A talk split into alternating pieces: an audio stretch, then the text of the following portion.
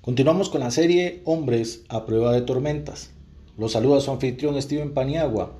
El día de hoy vamos a continuar con lo que dejamos la semana pasada sin concluir, lo cual se titula Intimidad con el Señor.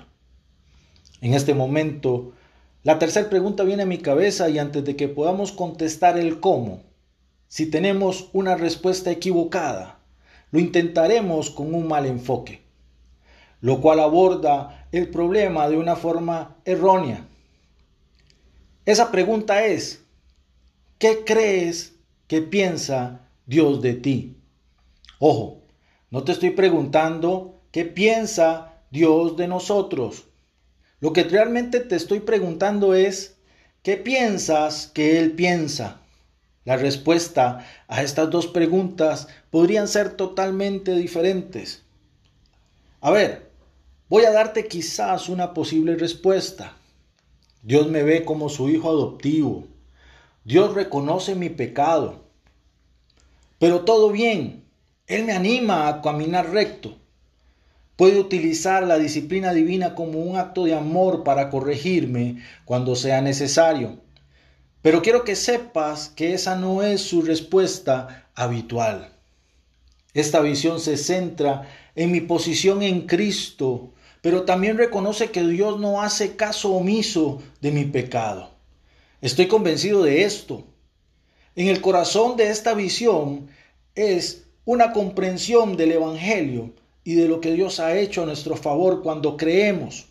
En primer lugar, ¿qué se requiere para la salvación? Así que somos salvos solamente creyendo en Jesucristo como aquel que murió por nosotros, por nuestros pecados, y resucitó de los muertos, que da vida eterna a todos los que creen en Él. Esta salvación inicial no tiene compromisos u obligaciones. Es decir, nuestras obras no son necesarias para obtener, mantener o probar nuestra salvación. Ahora escucha con tu corazón. En el momento que somos salvos, Dios cambia nuestra posición delante de Él para siempre. En el libro de Efesios, Pablo describe la obra de la Trinidad con respecto a nuestra salvación. Pablo habla sobre cuatro puntos esenciales. La adopción como hijos por medio de Jesucristo. Nuestra redención por su sangre. El perdón de nuestros pecados. Ser sellados en Él con el Espíritu Santo de la promesa. A partir de este momento tu vida nunca más volverá a ser igual.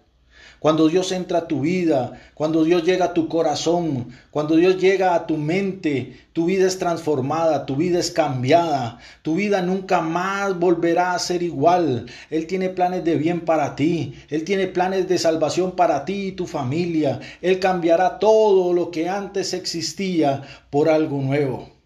Así que sigue adelante, solamente confía y verás la gloria de Dios en tu vida. Te espero la próxima semana en un nuevo episodio. Bendiciones.